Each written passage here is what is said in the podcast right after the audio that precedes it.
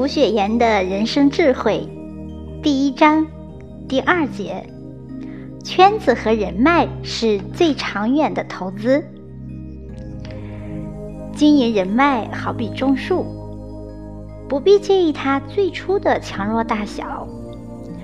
如果它是一棵大有潜力的好苗，只要你勤于浇水施肥，有朝一日一定会长成一棵参天大树。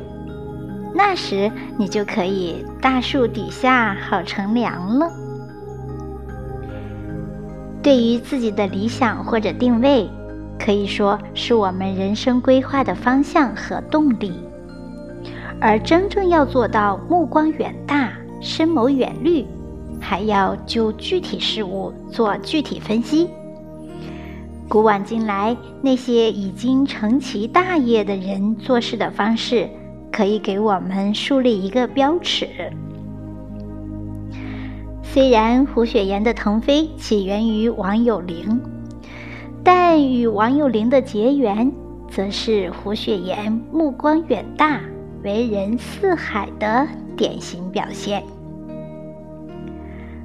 王有龄在当时是一名候补官吏，打算北上投资家捐做官。可是他穷困潦倒，举目无亲，每天只能泡在茶馆里消磨时光，根本没有钱投资，也就得不到做官的资格。胡雪岩了解到这些情况以后。心头不由一亮，他看准眼前的王有龄绝非等闲之辈，他如果进京上贡，日后定有出头之日。虽然胡雪岩当时还只是信和钱庄收账的小伙计，自己不明一文，但是他手里正握着刚刚收上来的五百两银子，他擅作主张。没有将银子交给老板，而是决定在王有龄身上下注。他将一张五百两的银票递到王有龄手中，并且说：“我看你好比虎落平阳，英雄末路，心里说不出的难过，一定要拉你一把才睡得着觉。”王有龄又惊又喜，感激涕零。将胡雪岩奉为自己的大恩人。有了这笔钱，王有龄第二天就启程北上了。胡雪岩回到钱庄，虽有借条在手，但毕竟是胆大妄为，不合钱庄的规矩。老板盛怒之下，将其扫地出门了，同行也不敢收留他。虽然一切都在胡雪岩意料之中，但是他必须要忍过这段人生中最为难熬的日子。王有龄上任后，第一件事就是帮胡雪岩找回饭碗，洗刷名声。钱庄的同事也感到胡雪岩是个仁义之人，便愈发敬重他。自此。胡雪岩在钱庄业声誉大振，为他日后自己开钱庄打下了坚实的基础。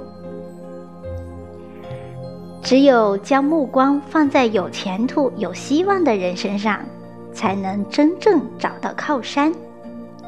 曾经红极一时、富甲一方的红顶商人胡雪岩，正是凭着背后强大的官场力量。才得以财源滚滚，最终登上财富的高峰。战国末年，吕不韦官居秦国丞相多年，权倾一时。他在发迹以前是个商人，改变他命运的是他结交的一个朋友——秦国公子子楚。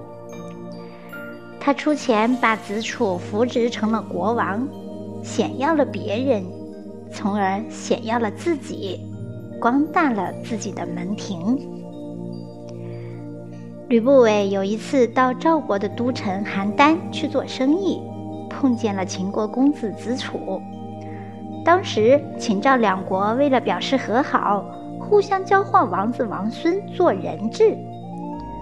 子楚就在赵国做人质。吕不韦认识了子楚以后，觉得子楚不是等闲之辈，将来肯定能有所作为。子楚呢是秦昭王的孙子，他的父亲是秦国太子安国君。可是安国君并不宠爱子楚的母亲夏姬，他就更是不被秦王看中了。秦国经常不守信用，派兵进犯赵国，因此赵国对秦国来的人质很是不公。子楚不但贫困不堪，连安全都得不到保障。吕不韦决定帮助子楚，他拿出几百两黄金给子楚作为日常开销，且叮嘱他要广泛结交朋友。又拿出几百两黄金买了许多昂贵的礼物，然后带上这些礼物去了秦国活动。后来，子楚的父亲去世，在吕不韦的帮助下，子楚当上了秦王，也就是庄襄王。他让吕不韦做了丞相，封他为文信侯，还赏给他许多土地和黄金。在秦国，没有人比吕不韦更能得到秦王的信任了。古人云。在家靠父母，出门靠朋友，而在现代社会，分工细化，竞争残酷，单凭一个人的力量是根本无法取得事业上的任何成就的。无数事实证明，你的专业本领往往只能给你带来一种机会，而交际本领则可以给你带来百种千种机会。专业本领只能利用自身能量，而交际本领则可使你利用外界的无限能量。只有借助他人之力，才有可能创造辉煌的人生。而要获得众人的帮助，上下一心，攻克目标，那就必须拥有有效的人脉关系。这是我们人生中最宝贵的财富。当我们羡慕某种人拥有强大的人际关系后盾时，不要忘记，这也是他们苦心经营的结果。平时不烧香，临时抱佛脚，菩萨虽灵，也不会来帮助你的，因为你平时眼中没有菩萨。有事儿才去找菩萨，哪肯做你的利用工具喽？中国的古语说：“己欲立而立人，己欲达而达人。”倘若选人得当，今生的发达才有了良好基础。